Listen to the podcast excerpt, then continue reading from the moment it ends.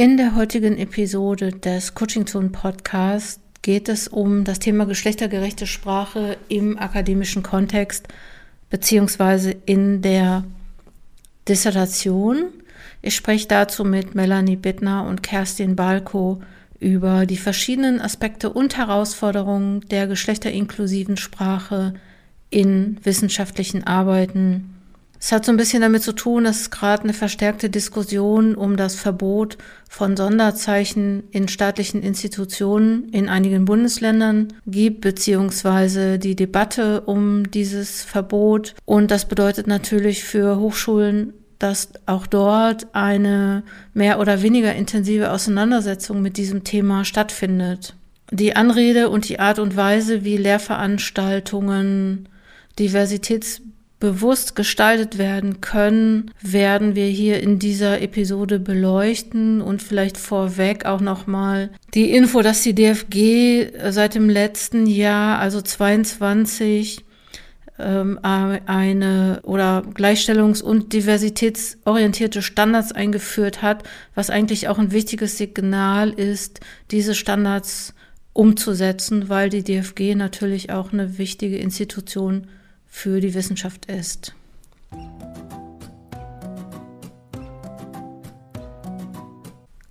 Herzlich willkommen im Coaching Zone Podcast. Ich bin Dr. Jutta Wergen und unterstütze Promovierende in allen Phasen ihrer Promotion.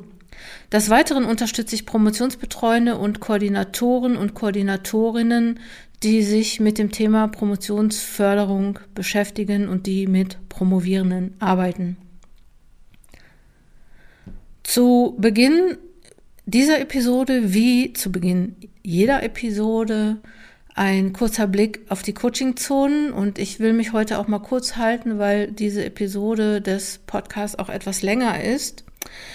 Aber ich möchte berichten, dass wir über den Jahreswechsel, wir haben ja jetzt äh, Januar 2024, bei Coaching-Zonen schon auch oder die Promovierenden und, und ich selbst natürlich auch äh, das letzte Jahr reflektiert haben und auch einen Blick auf das kommende Jahr geworfen haben. Und was mir aufgefallen ist, dass nachdem im November und Dezember einige Mitglieder von Fokus Promotion ihre Dissertation tatsächlich noch eingereicht haben und sich ein Weihnachtsfest ohne Dissertation gegönnt haben, gibt es andere, die jetzt gesagt haben, so 2024 werde ich meine Dissertation einreichen. Und ich freue mich darüber natürlich, weil ich bei allen weiß, dass das funktioniert.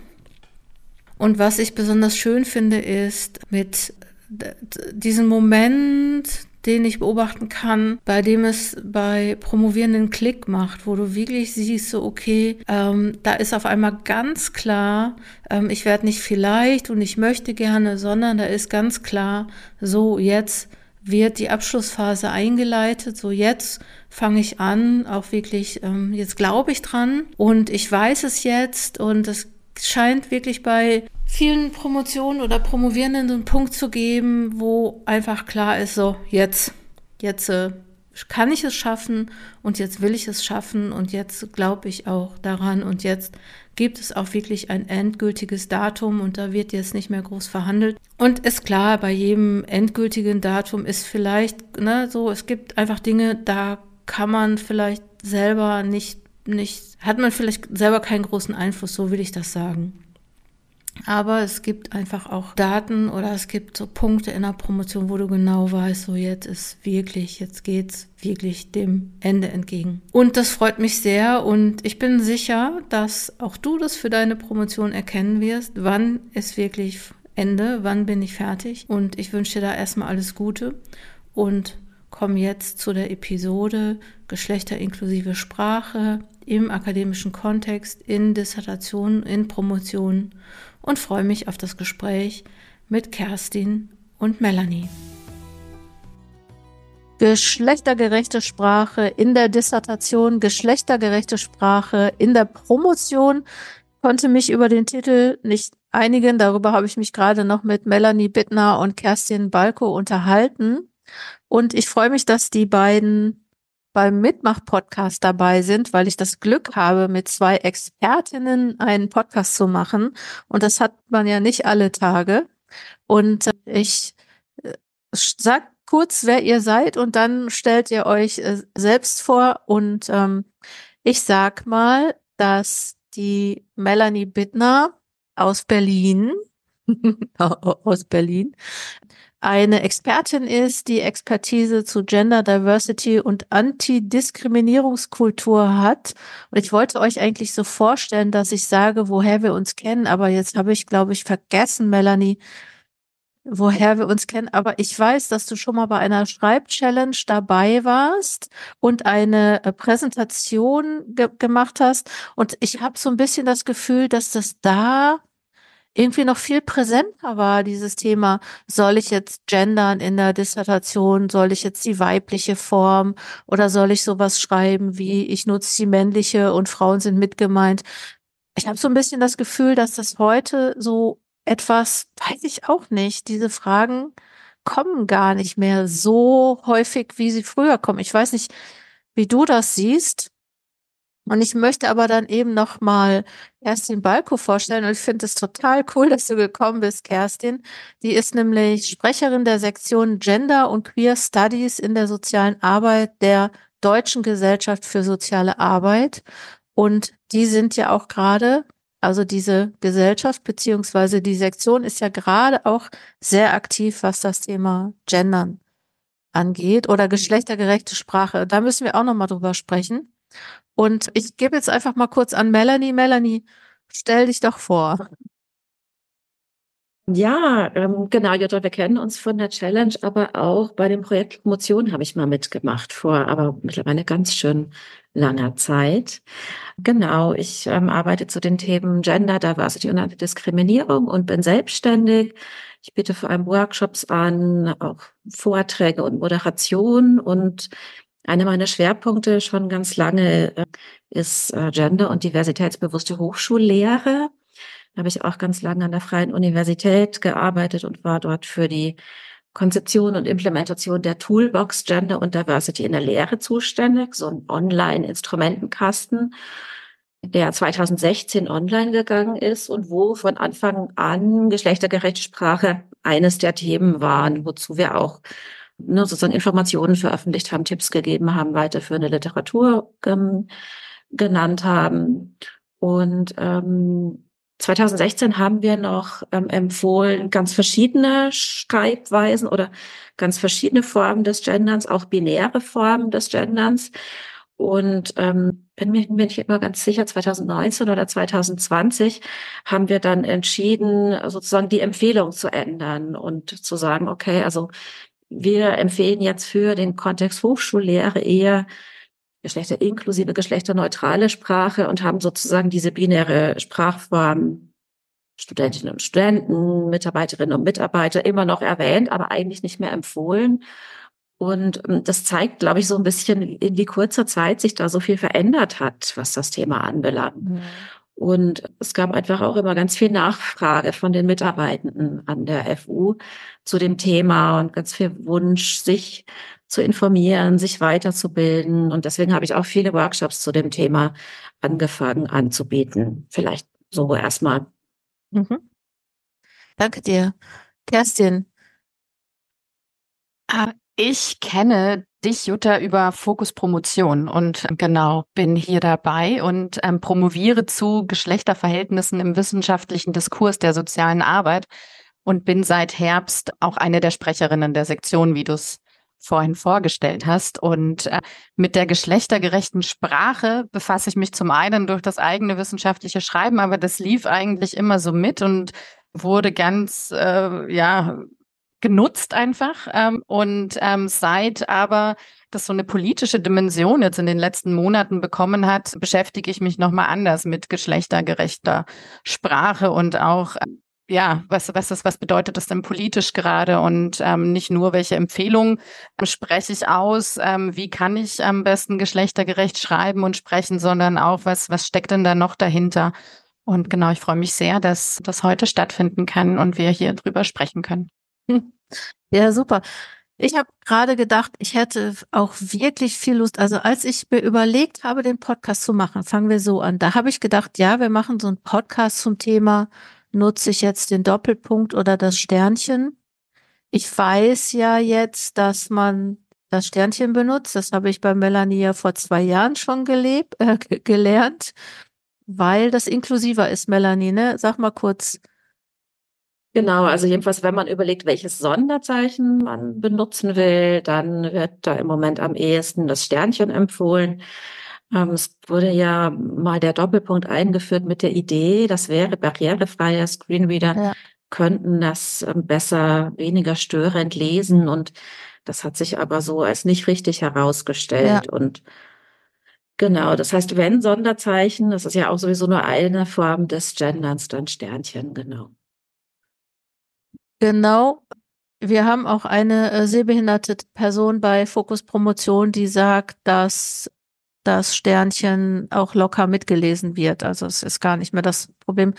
Aber ich habe gedacht, wo ich jetzt diese Expertise hier habe, sprechen wir doch gar nicht über Sternchen, Doppelpunkt oder sonstige Sonderzeichen, sondern sprechen wir doch vielleicht noch mal äh, über das große Ganze. Und ich würde das gerne einleiten mit einer Frage, die ich bekommen habe oder mit, mit einer, mit einem Anliegen und vielleicht kommen wir dann da, danach auch nochmal auf die, auf das große Ganze und die politische Dimension.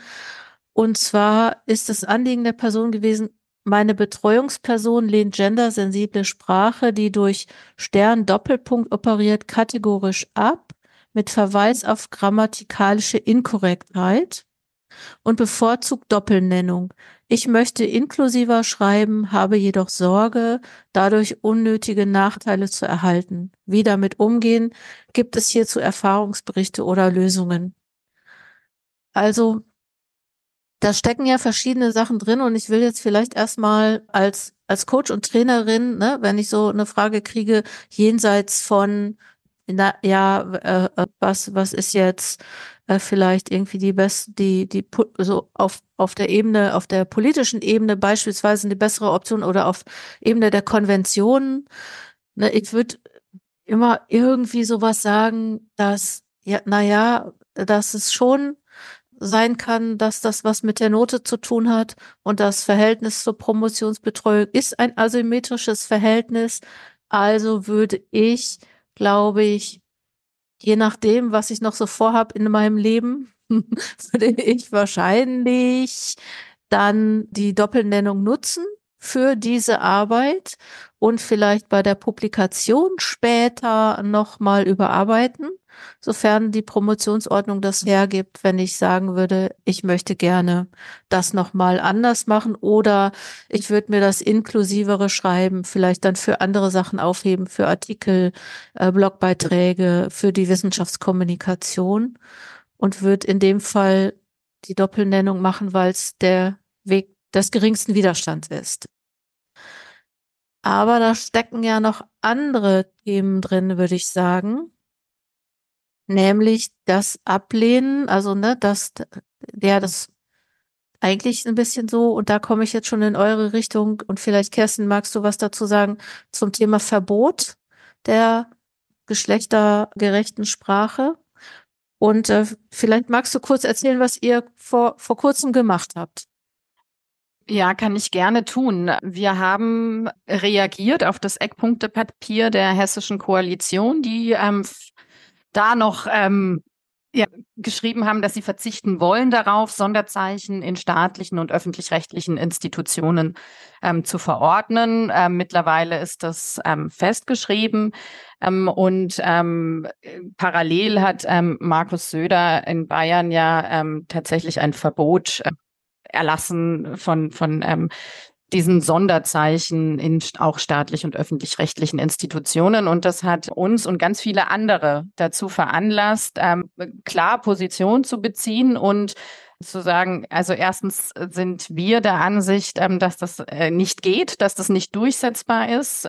Und ähm, zum anderen geht es um sehr viel mehr als nur um, ähm, was spreche ich wie aus und ist irgendetwas grammatikalisch korrekt oder nicht korrekt, sondern es ähm, geht um Sichtbarkeiten, es geht ähm, um Macht, es geht um äh, Asymmetrien, es geht um, ja, um, um das große Ganze am Schluss. Und mhm. äh, wir haben dann eine von ähm, vielen Stellungen zu veröffentlicht und ähm, genau, es laufen jetzt unter vielen, die sich da positioniert haben.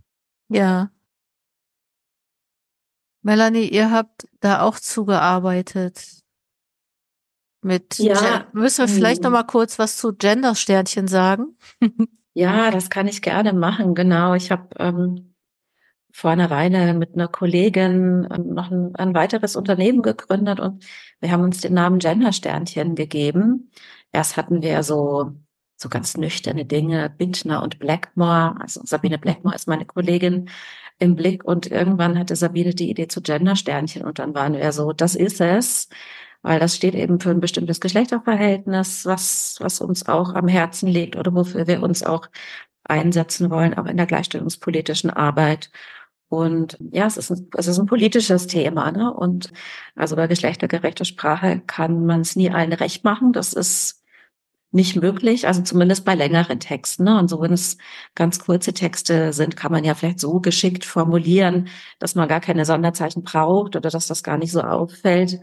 Aber bei längeren Texten, Dissertationen, glaube ich, wird das, wird, wird das schwierig, wenn ich geschlechtsneutral inklusiv schreiben will und keine Sonderzeichen. Also und da wäre ich mir nicht so sicher. Hm. Und ähm, ja, ich finde, diese ganzen Verbote sind ja mittlerweile wirklich äh, viele Bundesländer. Das ist, hat immer so unterschiedlichen Status. Irgendwie gilt es jetzt nur für Schulen, sei es für die ganze öffentliche Verwaltung gelten, für Hochschulen ja, Hochschulen nein. Und ähm, ich muss ganz ehrlich sagen, ich habe mich gewundert, dass jetzt erst als das in Hessen Thema war, es so viele Stellungnahmen gab. Also vorher, finde ich, ist da weniger passiert an Reaktionen. Fand ich schade. Hm, ich glaube, juristisch, ne, sozusagen, also Forschung und Lehre, ist es weder in die eine noch in die andere Richtung möglich, Leuten vorzuschreiben, wie sie schreiben oder sprechen sollen. Das ist, glaube ich, juristisch ziemlich klar. Wen das interessiert, im Verfassungsblock hat Ulrike Lemke, eine Juristin, vor relativ kurzer Zeit einen Beitrag dazu geschrieben und ähm, also sozusagen ist das, ist das äh, rechtlich zulässig oder nicht? Damit sozusagen, das ist schnell geklärt, kann man, glaube ich, sagen. Mhm. Äh, was ich mich frage, ist, ob die Hochschulen, die ja alle so in den letzten Jahren oder viele Hochschulen haben seit 2018, 19, seit es die dritte Option divers als Geschlechtseintrag gibt, ja Handlungsempfehlungen, Leitfäden und so weiter ähm, veröffentlicht zu dem Thema. Und ich frage mich, wie sehr die Hochschulen diese oft guten, oft ähm, geschlechterinklusiven Empfehlungen jetzt noch hochhalten werden und verteidigen werden oder ob sie jetzt ganz still werden, weil das irgendwie noch ein bisschen unbequemer werden könnte. Also es gibt einfach eine immer stärkere Politisierung und auch Polarisierung und also um vielleicht nochmal kurz auf das Beispiel zurückzukommen, als Doktorand in ist man da auch echt, ne, also die Person, die da geschrieben hat, in einer unglücklichen Situation, weil es eben dieses Machtverhältnis gibt, weil natürlich die Betreuung nicht zugeben wird, dass ähm, die Person eine schlechtere Note bekommt wegen der mhm. geschlechtergerechten Sprache. Ähm, klar, man kann die Promotionsbetreuung wechseln, das kann aber auch mit Nachteilen verbunden sein. Also ich kann auch ähm, ne, sozusagen eine vielleicht eher konfliktvermeidende Lösung, also kann ich nachvollziehen. Für mich wäre das keine Option, aber ich bin auch in der Geschlechterforschung. Da würde, würde das äh, sozusagen auch nicht passieren. Ich finde, das ist halt schon so ein bisschen die Frage, wie sehr lässt mich die Betreuung so forschen, wie ich forschen möchte? Und äh, wie ist das, wenn ich dann bei einem anderen Thema oder bei einem anderen Aspekt meines Forschungsthema vielleicht eine Position beziehe, die die Betreuung auch doof findet. Ne? Also ich finde, das deutet ja schon an, dass es vielleicht einen schwierigen Umgang mit Konflikten da so geben könnte. Das gibt's sicher. Also es begegnet mir als Coach öfter mal eher in den Geisteskultur Sozialwissenschaften, wenn es beispielsweise in der Politikwissenschaft um Themen geht, um Konfliktthemen geht, die vielleicht jetzt auch die Konflikte gerade unserer Zeit betreffen, ne? dass da auch Promotionsbetreuende als Gutachtende für bestimmte Themen äh, zuständig sind und ganz andere Meinungen und Positionen, Perspektiven haben als die Promovierenden. Das glaube ich, generell gibt es diese Probleme schon. Ich frage mich nur, wie, äh, wie, wie die Wissenschaft damit umgehen wird oder welche Optionen die Wissenschaft hat. Und ich habe mich nämlich, Kerstin, als du gesagt hast, so, äh, ihr habt ja auch als Promotionskolleg unterschrieben, ne? Ja. Wie, wie, wie kommt denn ein Promotionskolleg dazu, zu unterschreiben? Weil, weil das ein Geschlechterforschungskolleg ist. Genau, das ist ah, ähm, okay. das, genau.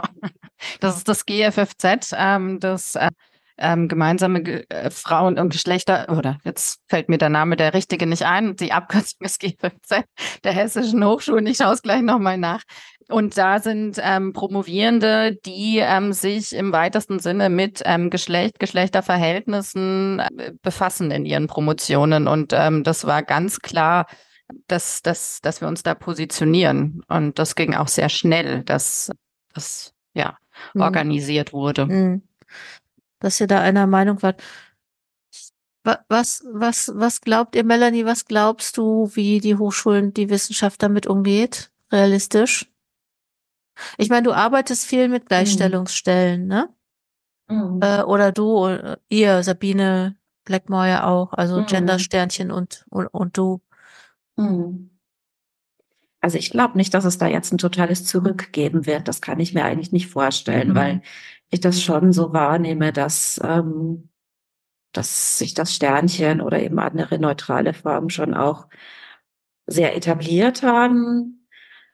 Also sicher wird es auch immer Personen geben, die das vielleicht in ihrer professionellen Rolle, was weiß ich, beim Prüfungsamt nutzen, aber andere, anderen wo nicht, so, ne? Also, mh, mm, ich finde schon auch immer, dass dass wir uns so einen gewissen Spielraum irgendwie beibehalten sollten. Und als ich vorhin gesagt habe, ja, wenn dann das, äh, das Sternchen, würde ich sagen, ja, ja, stimmt. Aber ich sage auch immer so, also alles ist besser als das generische Maskulinum, mhm. so, ne? Mhm.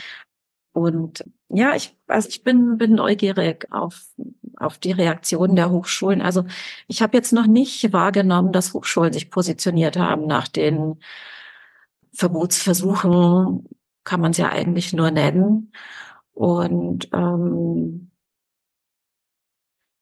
ja, also ich glaube nicht, dass es ein Zurück gibt, aber ich frage mich, ob es vielleicht einen, einen defensiveren Umgang damit gibt, geben wird, ähm, um einfach auch sich dieses Konfliktthema nicht so reinzuholen. Ich würde jetzt sagen, eine soziale Arbeit, das ist natürlich auch eine Disziplin, wo Geschlechterforschung oder irgendwie Gender mitzudenken sehr weit verbreitet ist.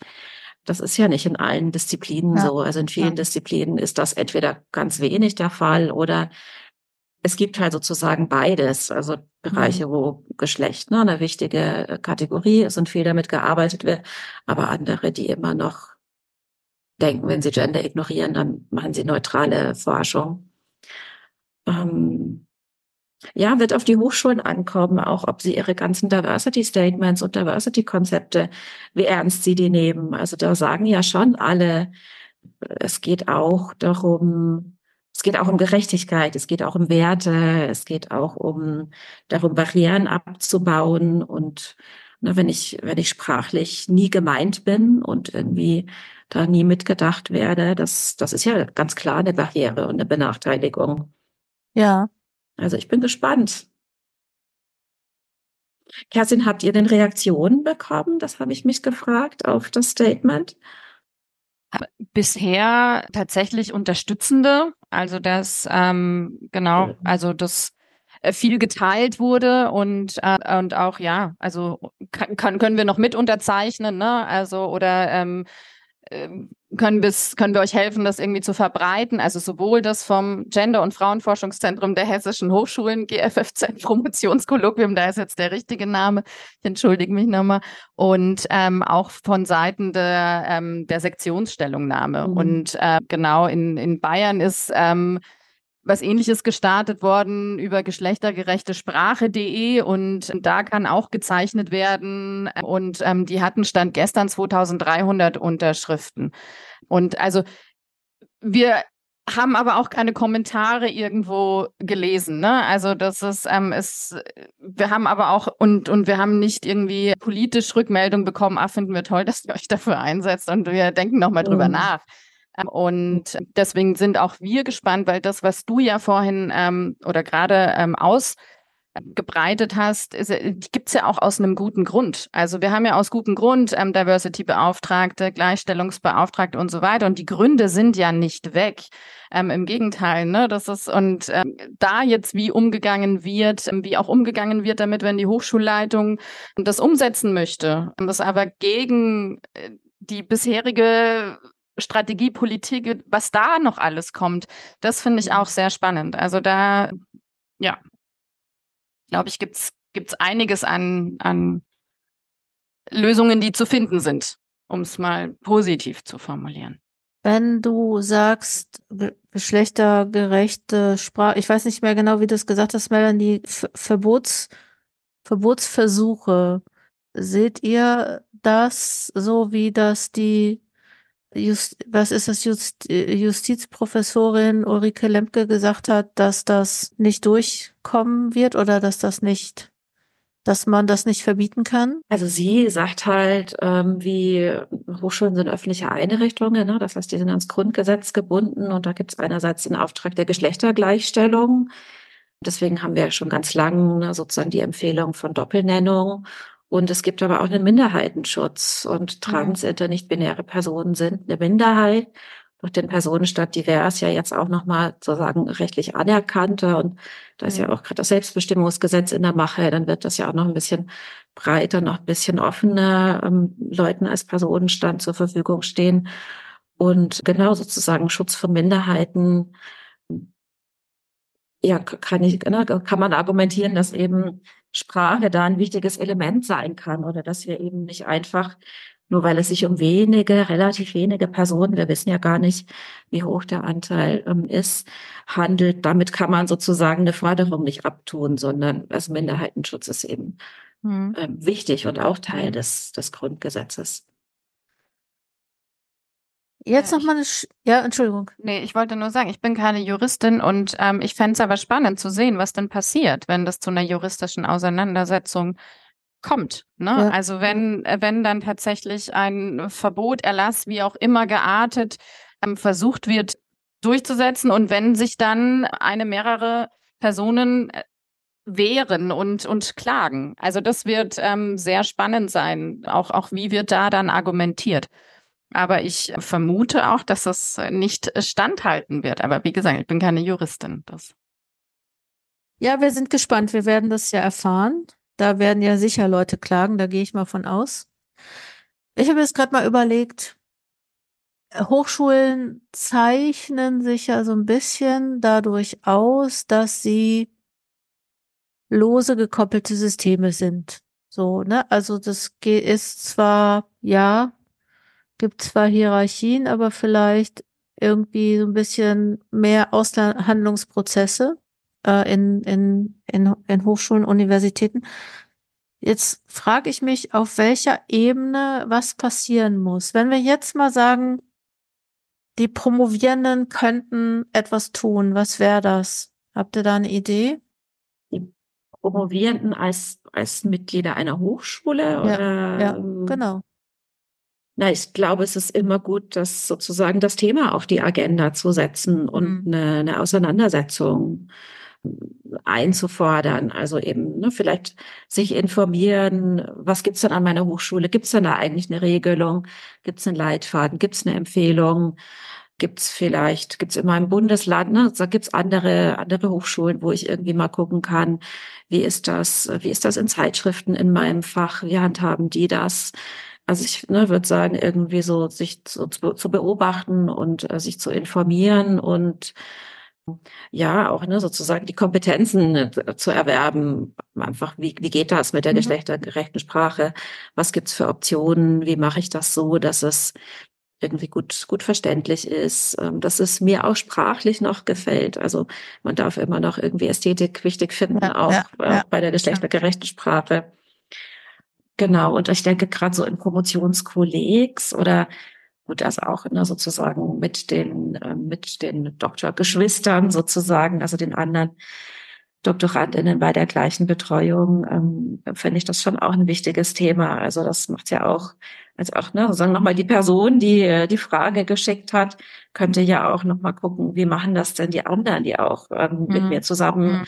promovieren und wollen wir vielleicht zusammen uns irgendwie nochmal ins Gespräch gehen, wäre ja. auch eine Möglichkeit. Ja. ja.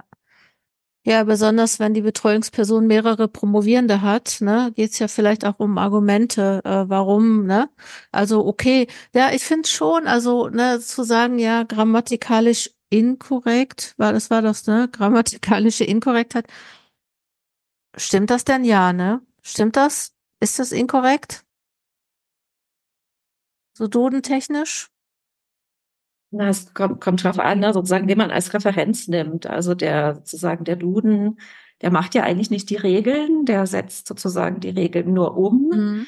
Ähm, der Deutsche Rat für Rechtschreibung, ähm, Rat für Deutsche, ich weiß nicht genau, wie er heißt, aber mhm. irgendwie so ähnlich, ähm, hält sich da ja irgendwie noch zurück und sagt, ja, also wir sehen schon irgendwie, dass da Bedarf ist und dass sich so viel gut. Ähm, Ulrike Lemke macht in ihren Gutachten zur geschlechtergerechter Sprache, ähm, ist sie auch sehr, sehr kritisch dem Deutschen Rechtschreibrat ähm, gegenüber. Also ich finde, da kann man tatsächlich auch fragen, ob das die beste, beste Referenz ist. Ja. Ähm, und Sprache verändert sich ja immer. Und ja, klar, es gibt zum Beispiel auch gerade, also man kann halt auch nicht gerade nirgends so richtig, richtig gut nachgucken, wie mache ich das denn jetzt hier ja. ganz korrekt? Was weiß ja. ich, ich, wenn ich zwei verschiedene Artikel brauche, ich würde sagen, wir haben uns noch nicht darauf geeinigt, ob die eine bestimmte Reihenfolge dann haben sollen mhm. oder nicht. Mhm. Und das kann man halt gerade auch noch nirgends, noch nirgends nachgucken. Also so eine, so, so eine Unsicherheit, finde ich, gibt's da schon.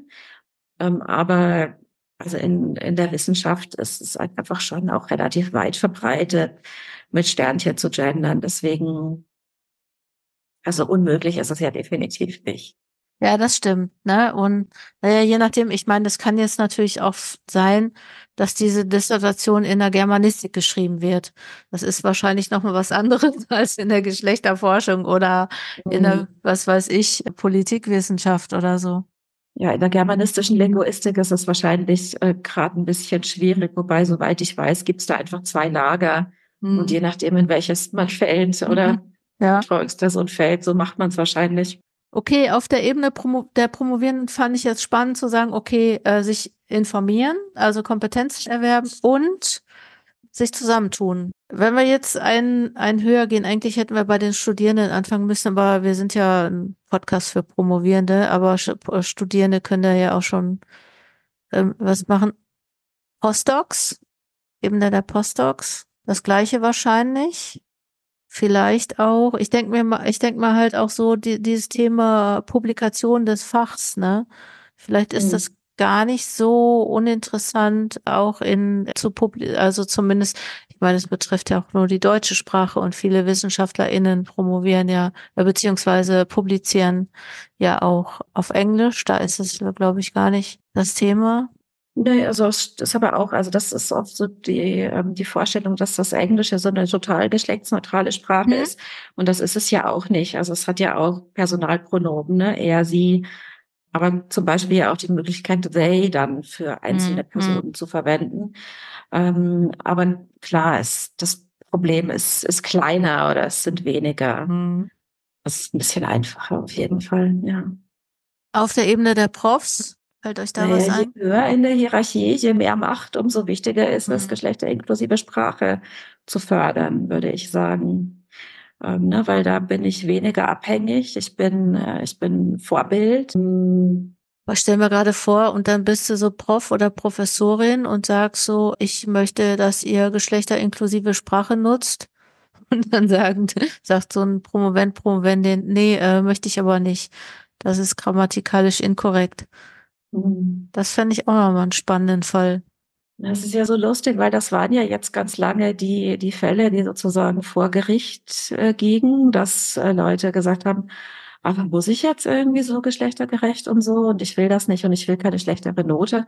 Und jetzt hat sich das ja irgendwie gewendet, ne? Also jetzt darf ich irgendwie dann vielleicht oder also hm. es gibt Versuche, dass, dass wir das gar nicht mehr dürfen. Schon, also schon interessant, dass jetzt, dass jetzt wirklich die Verbote auftauchen, die ne, sozusagen uns ja vorher immer nachgesagt wurden, die es aber ja vorher naja, nicht gab. Naja. Das hatte Markus Söder hatte doch auch gesagt, ne, es wird keine Sprachverbote geben. Und jetzt hat er selber eins auf den Weg gebracht. Mhm. Ich denke, generell ist es so ein Weg, miteinander ins Gespräch zu kommen, ob das jetzt ähm, statusgruppenübergreifend ist oder in, in asymmetrischen Verhältnissen, dass das jetzt zumindest auch ähm, nochmal deutlich macht, dass wir drüber reden sollten. Wie sprechen wir und wie wollen wir sprechen? Wen wollen wir mit äh, meinen, mitdenken und wen äh, grenzen wir aus durch, ähm, durch Sprache? Also, ne, das ist und das, alle Statusgruppen, die du da angesprochen hast, finde ich, geht es immer um informieren, vernetzen und auch um miteinander ins Gespräch kommen. Und äh, das vielleicht über dieses, es ist grammatikalisch inkorrekt oder ich empfinde es als ähm, grammatikalisch inkorrekt oder wir haben noch keinen Leitfaden, der uns da ähm, rechtssicher durch alle ähm, Schreibweisen äh, und Sprechweisen führt. Aber es ist, äh, es ist ja auch eine Möglichkeit, dass, dass da jetzt was entsteht im Sinne von nochmal neuen Bewusstsein dafür und auch noch mal ja, Aktivismus für mhm. geschlechtergerechte Sprache. Also das nehme ich vermehrt wahr jetzt auch, dass, dass sich manche reinschließen oder dass auch klar wird, äh, es, es geht um mehr als nur, in Anführungsstrichen, nur darum, wie schreibe ich, wie spreche ich in wissenschaftlichen Arbeiten.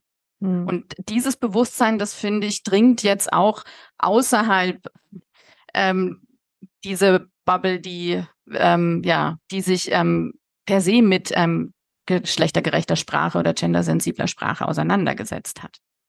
Das, da, das ist aber doch, da, das ist angekommen, ne? Also es sind ja jetzt nicht mehr nur die Exoten, Exotinnen, die ExotInnen, wollte ich sagen, die sich, ich habe es auch gelernt, die sich damit beschäftigen, sondern wirklich, das ist breiter geworden und das entlastet, glaube ich, auch viele Leute.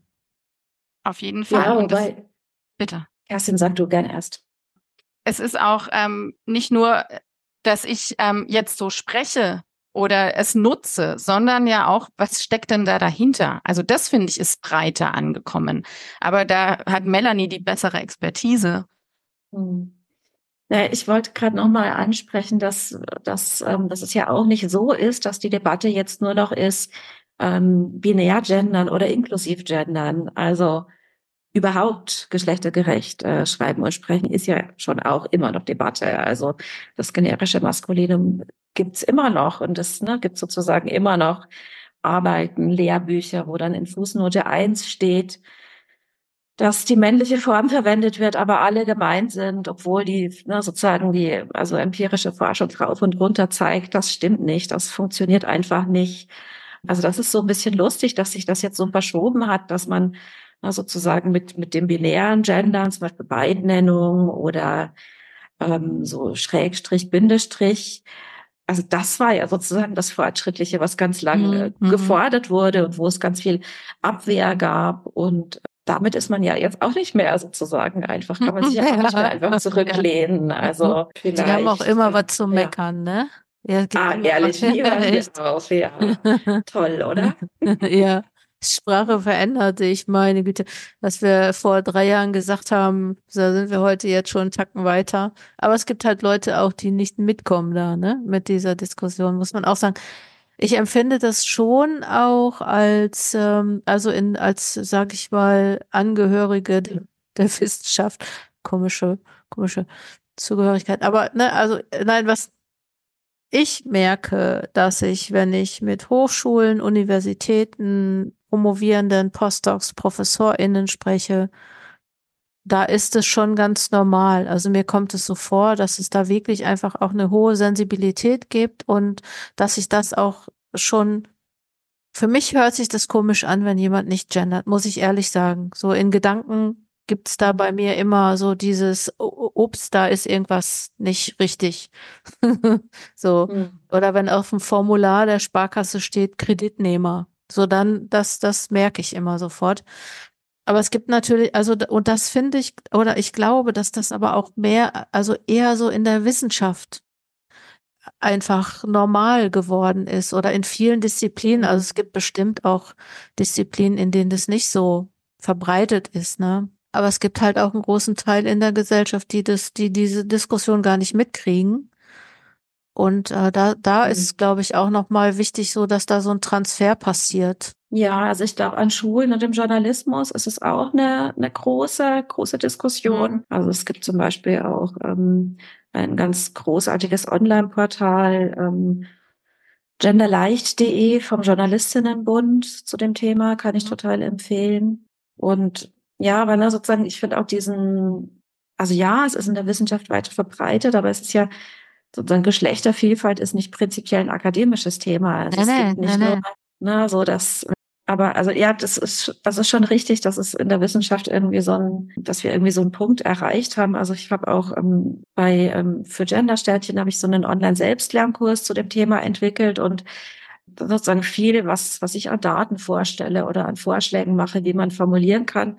Das kann man natürlich sowohl in der Wissenschaft als auch anderswo. Aber ich habe den Kurs schon speziell für Wissenschaft konzipiert, weil das das macht es einfacher, klarere Empfehlungen zu geben, weil mhm. na, sozusagen da kann ich mich an den Standards orientieren. Also ich weiß, das ist hierarchisch, Titel sind wichtig. Das heißt, wenn ich irgendwie ein Mitglied der Hochschulleitung mit guten Tag, Vorname, Nachname anschreibe, je nachdem, wer ich in der Hierarchie bin, ne, sozusagen, mhm. wenn ich mhm. das jetzt als irgendwie, weiß nicht, Projektmitarbeiterin mache, das, ne, sozusagen, ja. das ist, das war lange unüblich. Da ist halt ja, Herr, Frau ja. und meistens auch noch die Titel total wichtig. Ja, ja. Und ich finde auch gerade dieses, ähm, also was viele meiner Workshop-Teilnehmenden beschäftigt, ist auch dieses, wie spreche ich Leute an? Also in der Lehre ähm, gibt es ja irgendwie viele Fächer, wo die Lernenden und Studierenden sich siezen und mit Herr, Frau sowieso ansprechen oder angesprochen haben. Und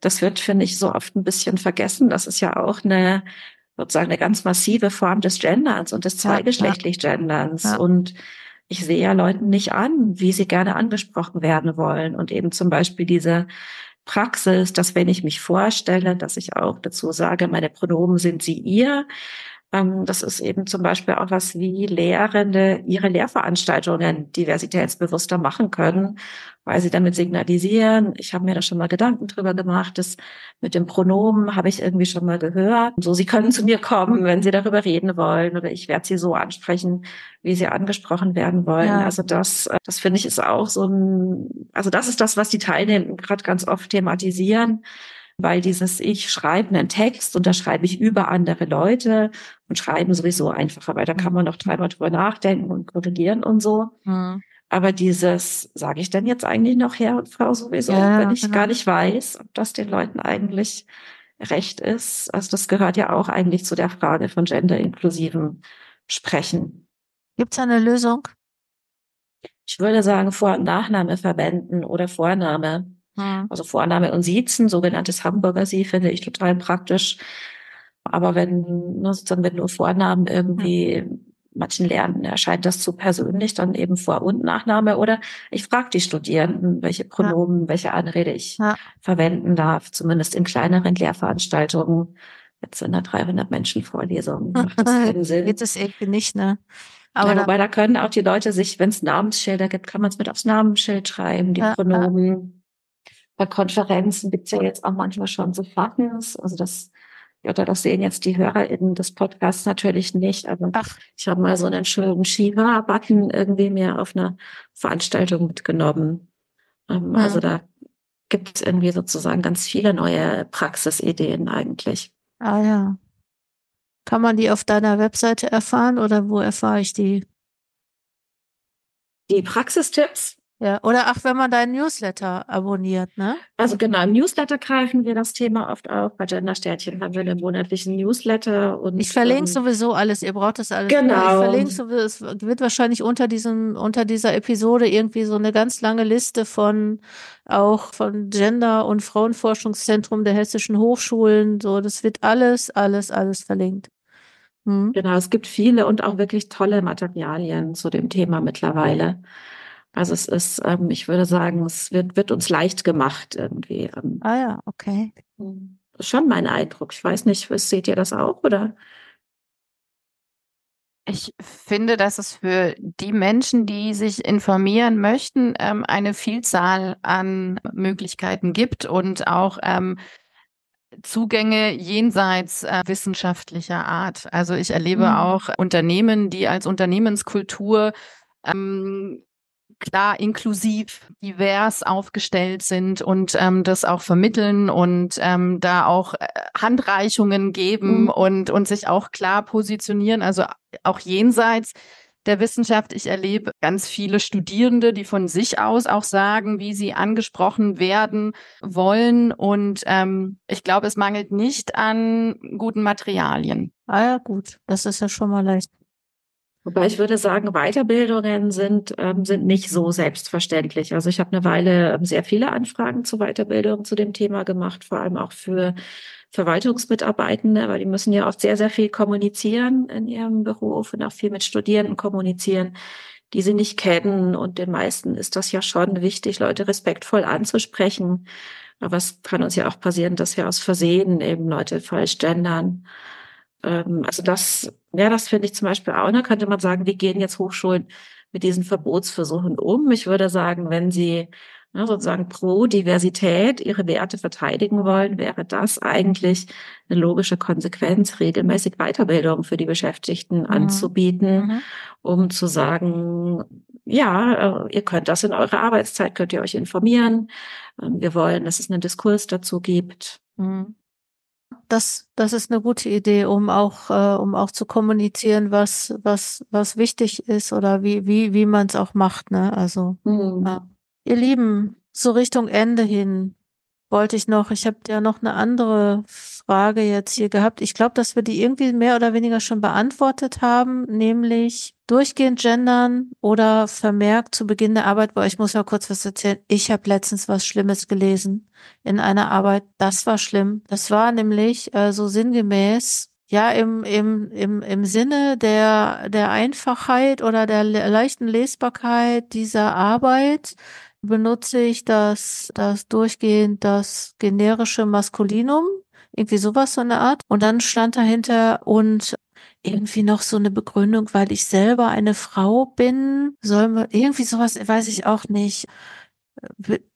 Kann man dann voraussetzen, dass ich das auch ernst meine oder äh, dass alle auch mhm. mitgemeint sind? Also es war mhm. wirklich sehr krude und also so schlimm, muss ich jetzt mal wirklich sagen. Und das war eine Arbeit von 2021 oder so. So schlimm habe ich das schon lange nicht mehr gelesen. Muss ich jetzt mal echt sagen und guck mir ja öfter mal so Sachen ja, an. Das ist, glaube ich, nicht so ganz, ganz falsch, weil die Forschung zeigt schon, dass Frauen dieses Mitmeinen ein bisschen besser können als Männer. Ja. Weil sie, na, Männer sind immer gemeint, die müssen nicht überlegen, ob sie mit gemeint sind oder nicht. Aber ja, also eine, eine gute Begründung ist es natürlich ähm, einfach trotzdem nicht. Hm. Nee, ja, also das so, naja, gut, so dieses mit dieser leichten Lesbarkeit, ne? Das, das ist ja schon ein Argument, ne? Also wenn man sagt, Leute, damit ihr euch bloß nicht anstrengen müsst oder euch nicht dran gewöhnt oder ich weiß nicht. Also ich glaube, wir haben es ja jetzt 2023, sogar fast schon 2024, muss man ja mal sagen. Glaube ich, also mir kommt so vor, als als haben sich alle schon dran gewöhnt und es ist trotzdem leicht lesbar mit Sternchen und mit, mit Nennung beider oder zweier, mhm. mindestens zweier, alle dazwischen und außerhalb Nennung. Das funktioniert. Ich will aber zum Schluss noch mal kurz fragen, was habe ich hier? Durchgehend gendern oder vermerkt zu Beginn der Arbeit, gendern mit Doppelpunkt. Wie kann man das rechtfertigen? Bitte schön, ihr Expertinnen. Also den Vermerk zu Beginn der Arbeit, das hatten wir ja gerade. Mhm. Also ähm, durchgehend ähm, gendersensibel schreiben wäre mein, mein Plädoyer, aber auch vor dem Hintergrund, ähm, wie, welche Kämpfe kann ich wann wo ausfechten? Also wenn meine Betreuung da komplett dagegen ist oder ich, ich, ich Schwierigkeiten bekomme, dann muss ich, muss ich mir das überlegen. Ansonsten ist für mich klar, durchgehend gendersensibel schreiben. Und ich möchte ganz kurz noch zu dem mit der Einfachheit ähm, sagen, wissenschaftliche Texte sind selten einfach zu lesen. Und wir haben uns auch dran gewöhnt, dass wir Fußnoten mitlesen können, dass wir Quellenangaben lesen können, dass diese Texte sind ja nicht so strukturiert, dass das äh, super einfach wie ein Blogbeitrag durchzulesen ist. Und ähm, also vor dem Hintergrund ähm, verfängt dieses Argument bei mir selten, muss ich sagen. Mhm. Das ist, um, das ist nicht Sinn. einfach genug. Ja. Ja, ich glaube, es gibt noch, noch sehr viele Möglichkeiten, gut verständlich zu schreiben, auch mit, äh, mit Sternchen oder sowas. Ich würde aber sagen, also durchgehend gendern, ja. Ich äh, kann mir aber gut vorstellen, dass es schon in manchen Fächern trotzdem noch sinnvoll sein kann, eine Fußnote zu setzen und das zu, äh, zu erklären oder sozusagen vielleicht auch zu sagen, worauf man sich da bezieht, wenn es zum Beispiel an der Hochschule eine Empfehlung gibt, weil, äh, ja, um das einfach nochmal ein bisschen stärker zu machen und um wirklich auch für Transparenz zu sagen, was ist damit gemeint. Also da würde ich sagen, dass das schon durchaus auch je nach Fach noch Sinn machen kann. Mhm. Mhm. Jetzt will ich noch mal kurz das mit dem Doppelpunkt. Da hatten wir ja vor zwei Jahren schon mal drüber gesprochen und ich meine, dass ich gelernt habe, dass der Doppelpunkt binär, eine binäre Genderung ist. Stimmt das, Melanie? Dann, was habe ich denn da gelernt? Dass er doch nicht barrierefreier ist, wahrscheinlich. Genau, nee, also es ist nicht binär. Also die Idee ist schon, dass alle Geschlechter gemeint sind, aber er hat nicht, also das Sternchen und der Unterstrich, die haben halt noch so eine bildlich-metaphorische Bedeutung. Ne? So Sternchen, Asterisk, dieser Platzhalter in der Informatik mhm. oder Gender Gap eben auch so Freiraum zwischen den Geschlechtern. Und so eine Bedeutung hat der Doppelpunkt halt nicht. Da kommt auch nicht, nicht so äh, irgendwie klar aus der queer-feministischen Community. Also angeblich wurde der World Fusion Festival zum ersten Mal, ich glaube 2015, mhm. zum ersten Mal benutzt. Und sagen, als Feministin würde ich sagen, ach schade, nehmen wir doch lieber die Sonderzeichen, die aus der Community kommen mhm. und ne, ah, okay. eine queer-feministische Bedeutung haben. Mhm.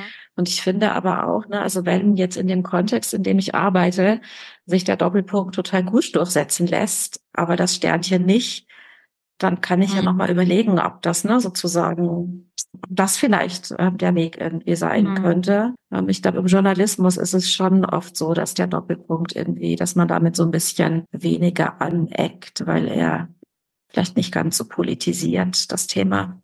Das heißt aber, was ich jetzt auch so verstanden habe, ist schon, ich dachte echt, der Doppelpunkt wäre binär. Was ich verstanden habe, ist schon, dass man sich das aussuchen kann, oder? Dass man das so nach eigenen Vorlieben machen kann, wobei politisch korrekter das Sternchen ist. Ja, also ähm, der, der Blinden- und Sehbehindertenverband sagt zum Beispiel auch, also barriereärmer wäre es auch, wenn sich alle mal einigen könnten auf ein ja, Sonderzeichen. Ja, Ne, ja. das, und Einheitlichkeit, das ist ja in der Wissenschaft auch eh immer so ein mhm. gerne ja. genutztes Argument. Ja. Und vielleicht sind wir aber halt jetzt einfach noch nicht an dem Punkt. Also, und also eine Barriere, Barrierefreiheit ist, ist total wichtig. Und ähm, es gibt aber auch viele Medienpersonen, die sich nur beim Gendern um Barrierefreiheit kümmern. Ich sage jetzt mal irgendwie so deutlich, ne, denen das sonst egal ist, wie einfach oder schwer ja, ja, ihre ja, Texte sind. Und jetzt beim, beim Gendern darf der wissenschaftliche Text plötzlich ja, nicht noch länger werden. Also das genau. kann natürlich auch so ein bisschen vorgeschoben sein. Und das sage ich nicht, weil ich Barrierefreiheit unwichtig finde. Finde ich total wichtig. Aber okay. Habe ich noch irgendwas vergessen? Gibt es noch irgendwas Wichtiges? Ja, was mir jetzt gerade nochmal vielleicht nochmal so als Argument einfällt, weil das so relativ neu ist, äh, was man könnte mit der DFG argumentieren, die ja jetzt nicht mehr nur forschungsorientierte Gleichstellungsstandards hat, sondern Gleichstellungs- und diversitätsorientierte Standards. Okay. Und zwar seit letztem Jahr erst. Das heißt, das ist relativ neu. Und das finde ich ist aber ja schon echt nochmal ein deutliches ähm, Signal. Und also es gibt, glaube ich, nicht so viele WissenschaftlerInnen, denen jetzt total egal ist, was die DFG macht. Das, glaube ich, ja. funktioniert in Deutschland einfach nicht. Ja. Ähm, und die sind ja jetzt auch nicht so, die sind jetzt auch nicht so verdächtig, dass die so komisch feministisch sind wie mhm. die Gleichstellungsbeauftragten oder die Geschlechterforscher. Vielleicht ja, ist das genau. nochmal eine gute, ja, ja. Ähm, gute Quelle. Ach ja, super. Das setze ich auch nochmal Link. Danke, aber das ist nochmal eine gute, interessante und wichtige Info. Ihr beiden Expertinnen, ich bedanke mich für das Gespräch und ich bin mir sicher, wir werden noch so mal so ein Gespräch führen, sagen wir mal so in zwei Jahren, weil dann wird sich ja so wie ich uns, mhm. wie ich uns, wie ich, wie ich die Wissenschaft kenne und wie ich uns kenne, einiges auch schon weiterentwickelt haben. Und dann müssen wir noch mal nachbessern, wie man jetzt inklusiver schreibt in der Promotion, in der Dissertation, aber auch generell in der Wissenschaft und überhaupt. Vielen lieben Dank. Wir dann auch schon neutrale Anreden und Pronomen im Deutschen. Das wäre doch cool, wenn das in zwei Jahren vielleicht auch mal jetzt Einzug findet. Ich glaube, Melanie, du bist deiner Zeit weit, weit, weit voraus. aber das ist ja nichts Schlechtes. Danke für die Einladung, Jutta. Gerne. Ja, vielen Dank. So, das war's mit der Episode 209. Danke nochmal an Melanie, danke nochmal an Kerstin. Vielen lieben Dank, dass ihr euch die Zeit genommen habt, auch nochmal eure Erkenntnisse zu teilen, die wirklich wahrscheinlich auch vielen anderen noch zugutekommen. Ich bedanke mich und wenn dir diese Episode gefallen hat oder dir generell der Coaching Zone Podcast gefällt, und du auch gerne Coaching Zone unterstützen möchtest, dann hinterlass uns hier ein paar Sterne, ähm, Daumen hoch, was auch immer. Bleib uns gewogen, abonniere den Newsletter und bis zur nächsten Episode. Alles Gute, deine Jutta Wergen.